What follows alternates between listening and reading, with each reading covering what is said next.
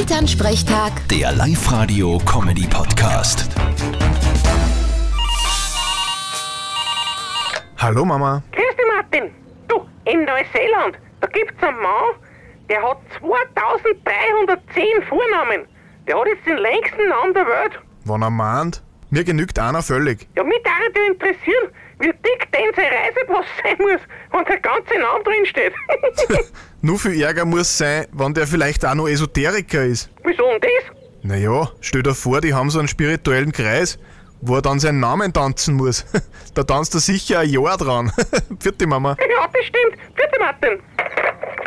Elternsprechtag. Der Live-Radio-Comedy-Podcast.